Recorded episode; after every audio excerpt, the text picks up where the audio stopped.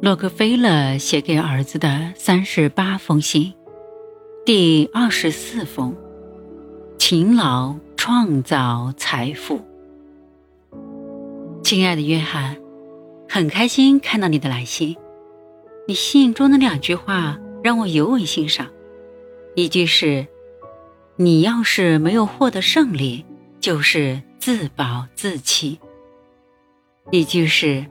勤奋出财富，这两句话也是我恪守的原则。毫不谦虚地说，这正是对我人生的精辟概括。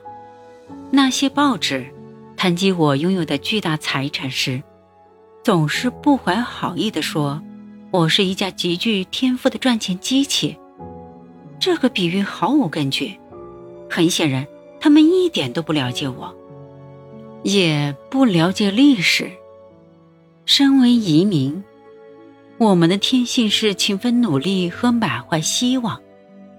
在我孩提时，母亲就将自力更生、勤俭节约、坚持不懈和诚实守信的美德根植在我的灵魂中。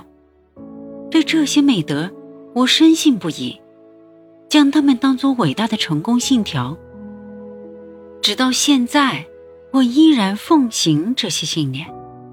正是他们建立了我攀爬人生巅峰的阶梯，最终助我登上了财富之山的顶端。当然，南北战争改变了美国人民的命运和生活，也赐给了大家前所未有的绝妙商机。